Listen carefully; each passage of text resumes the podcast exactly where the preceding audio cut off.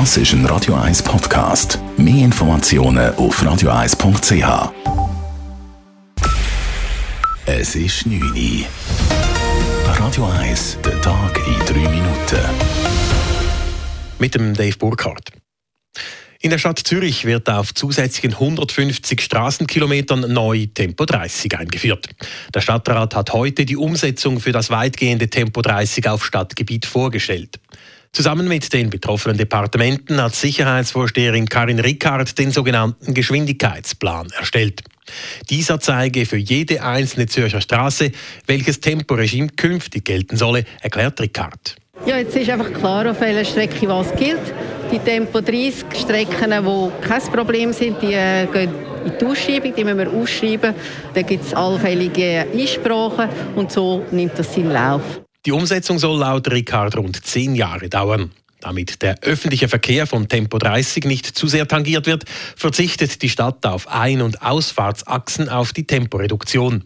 Auf Teilstrecken wird Tempo 30 zudem nur nachts eingeführt. Durch die Maßnahme sollen am Tag rund 50.000 und in der Nacht knapp 100.000 Personen von übermäßigem Lärm entlastet werden. Ab dem nächsten Januar sollen sich in der Schweiz auch Kinder im Alter zwischen 5 und 11 Jahren gegen das Coronavirus impfen lassen können.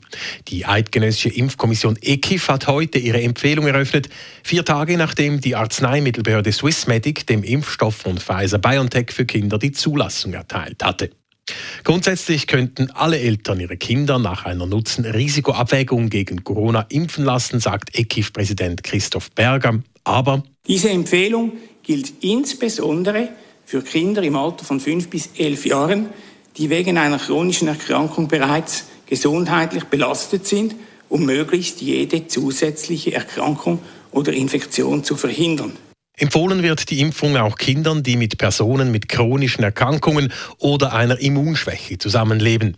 Genesenen Kindern wird die Impfung zudem aktuell nur in diesen beiden Fällen empfohlen. Der Kanton Zürich bereitet sich bereits auf die Kinderimpfungen vor. Laut einer Mitteilung der Gesundheitsdirektion sollen die Impfungen für 5- bis 11-Jährige am Zürcher Kinderspital und in den Impfzentren am Hirschengraben in der Stadt Zürich und in Uster angeboten werden. Zudem könnten auch Kinderärztinnen und Ärzte den Impfstoff bestellen. Weiter gab der Kanton bekannt, dass er auch das sonstige Impfangebot ausbaut. So öffnen bereits nächste Woche in Dietikon und Meilen zwei Pop-up-Impfzentren mit einer Kapazität von je 500 Impfungen pro Tag.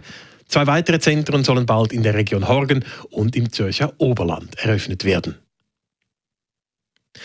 Die Schweizer Lehrerverbände fordern wegen der schlechten Corona-Situation an vielen Schulen national koordinierte Maßnahmen.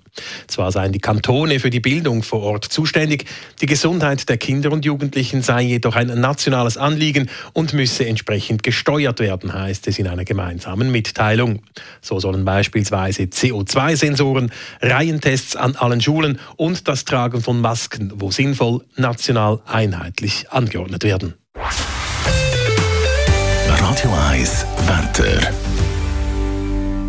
In der Nacht hat es tief liegende Hochnebel, sonst gibt es aber nur ein paar höhere Wolkenfelder. Morgen gibt es dann am Vormittag hartnäckige Hochnebel mit einer Obergrenze bei etwa 1000 Meter. Der löst sich dann im Tagesverlauf aber auf und dann wird es ziemlich sonnig. Temperaturen in der Nacht und am Morgen 0 bis 2 Grad, morgen am Nachmittag dann bis zu 4 Grad. Das war der Tag in 3 Minuten.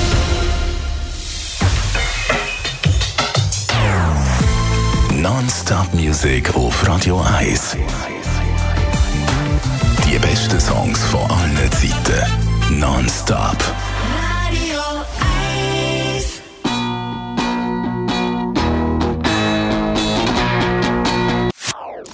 Das ist ein Radio 1 Podcast. Mehr Informationen auf radio1.ch.